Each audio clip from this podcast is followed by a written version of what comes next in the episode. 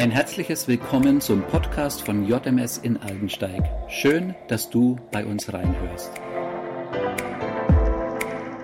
Geistliche Eltern helfen ihren Kindern dabei, in ihrem Glauben zu wachsen. Sie helfen ihnen, ihre Begabung zu entdecken und zu entwickeln und in ihre Berufung hineinzufinden und darin zu bleiben.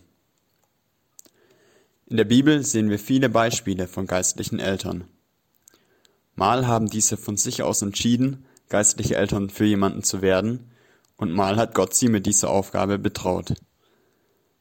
Aber bei allen drei Beispielen, die wir uns heute im Schnelldurchgang anschauen werden, brachte Gott durch die geistliche Elternschaft einen reifen Leiter hervor. Das erste Beispiel sind Mose und Josua. Mose bekam von Gott den Auftrag, das Volk Israel aus Ägypten in das verheißene Land zu führen. Nach 40 Jahren in der Wüste befahl Gott Mose, dass er diesen Auftrag an Josua weitergeben soll. Im 5. Mose 3, Vers 28 lesen wir, dass Mose Josua dazu stärken und ermutigen sollte. Geistliche Elternschaft kann also bedeuten, einen Auftrag weiterzugeben und diese Person dafür zu stärken und zu ermutigen. Das zweite Beispiel sind David und Salomo.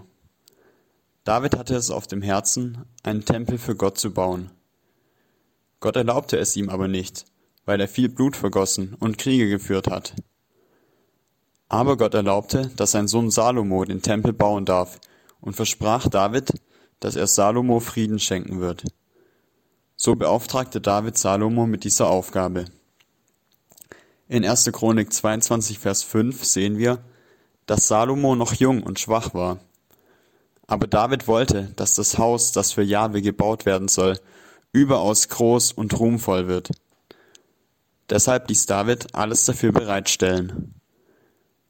Auf diese Weise traf David vor seinem Tod viele Vorbereitungen für den Bau. Er ließ Steine behauen und Eisen, Bronze und Zedernholz heranschaffen. So bereitete er Salomo auf diese Aufgabe vor.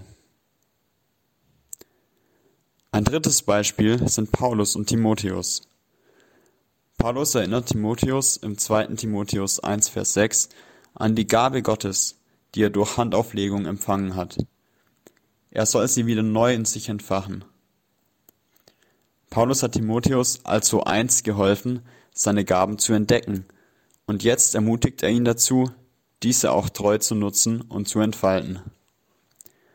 Das ist ein Aspekt seiner geistlichen Vaterschaft zu Timotheus. Ich mache dir heute Mut, Gott für geistliche Väter und Mütter zu danken, die sich in dein Leben investiert haben. Und frage Gott auch, ob es eine Person gibt, in die du dich in nächster Zeit investieren kannst, um Wachstum zu fördern. Und dann gehe es an. Lasst uns nie aufhören, einander zu ermutigen.